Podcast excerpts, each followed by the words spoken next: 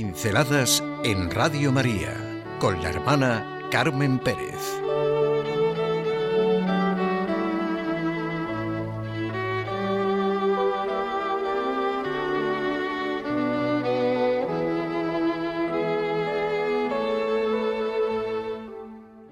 Nuestras certezas en la vida.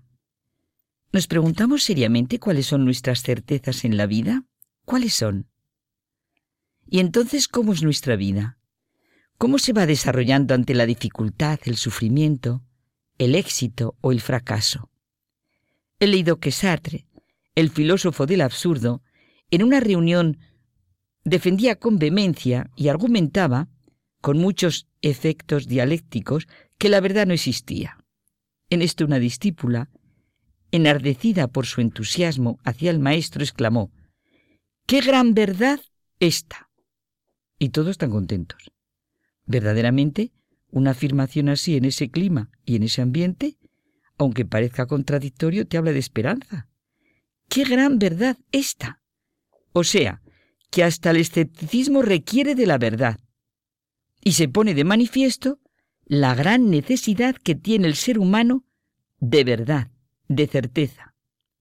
Decía Chesterton con su acostumbrada ironía y forma paradójica de expresarse que la mayoría de los escépticos parecen sobrevivir porque son escépticos inconsecuentes y nada fundamentales. Es fácil hablar mal de la razón, de sus anhelos de verdad, de certeza, de infinito, pero solo se consigue en nombre de la misma razón. La razón, en el momento de negar su anhelo de verdad y de infinito, se hace viva y presente en el mismo acto que pretende negar. La razón que reflexiona conduce a una definitiva afirmación de su valor. Es paradójica la afirmación entusiasta de la discípula de Sartre ante la postura de su maestro, negando la verdad y el sentido.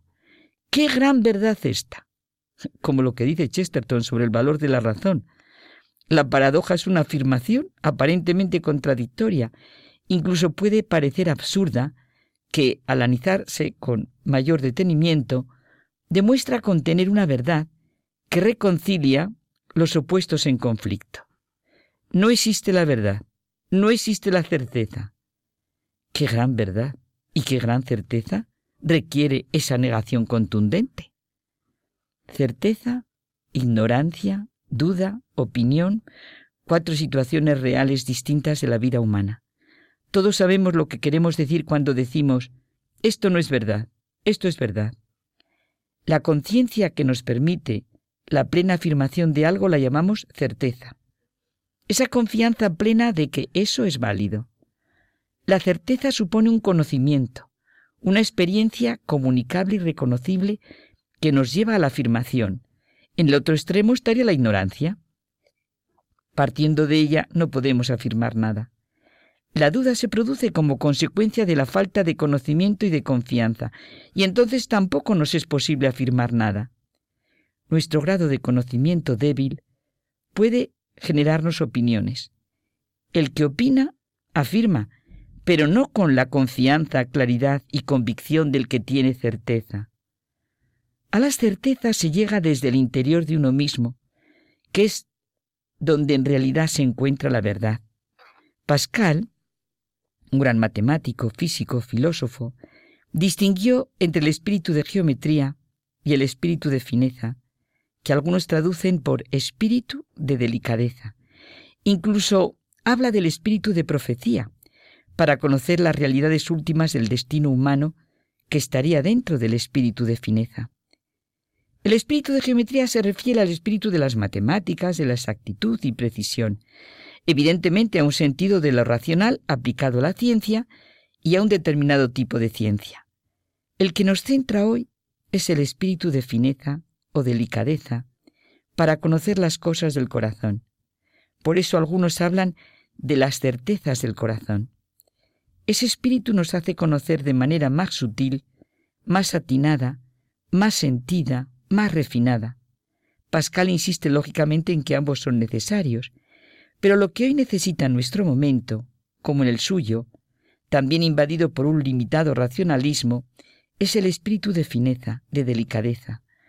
La vida humana no se realiza por sí misma, es una realidad abierta, un proyecto que siempre hay que realizar.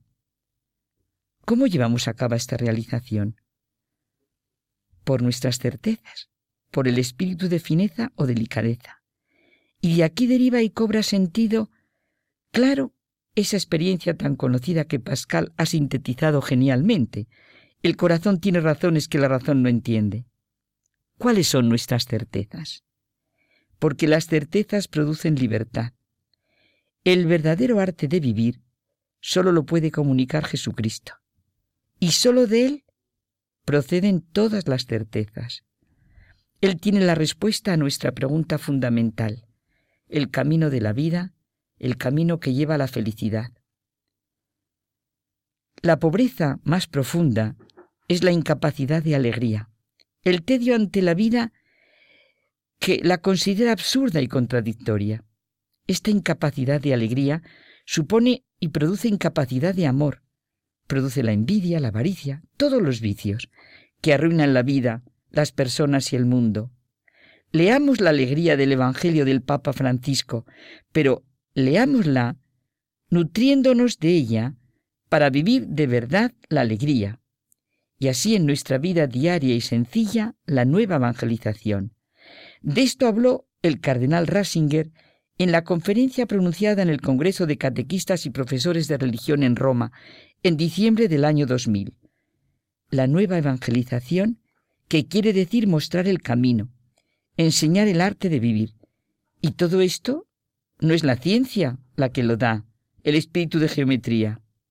En nuestras certezas, en nuestro espíritu de fineza, nos lo comunica quien tiene la vida, el que es el Evangelio en persona.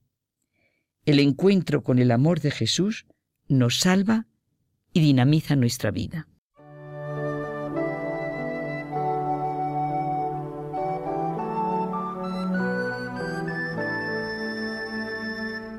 Pinceladas en Radio María con la hermana Carmen Pérez.